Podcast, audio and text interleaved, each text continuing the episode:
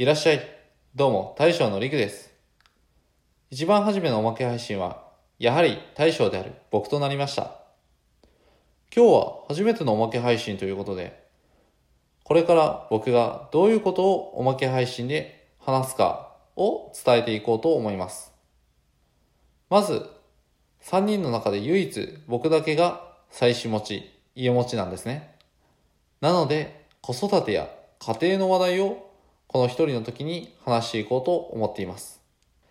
3人の時に子育てや家庭の話題を出してしまうと、なかなかあの二人がわからないこととかもありますので、それはこの一人の時にした方がいいのかなと思って、この場をお借りしてお伝えしていこうと思っています。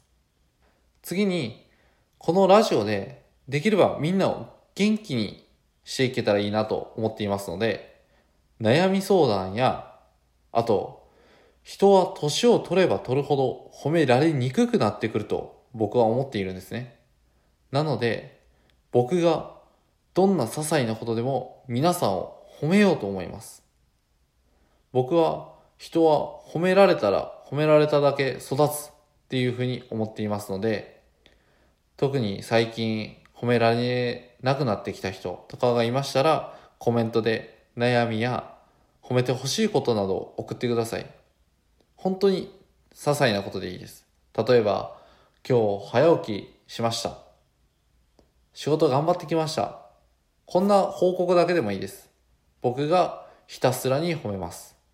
誰も褒めてくれないなら僕が代わりに褒めます。そういうことをしたいので、コメントお待ちしています。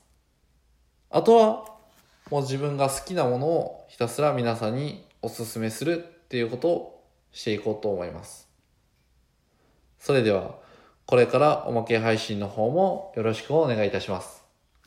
また聞いてくださいね。大将陸でした。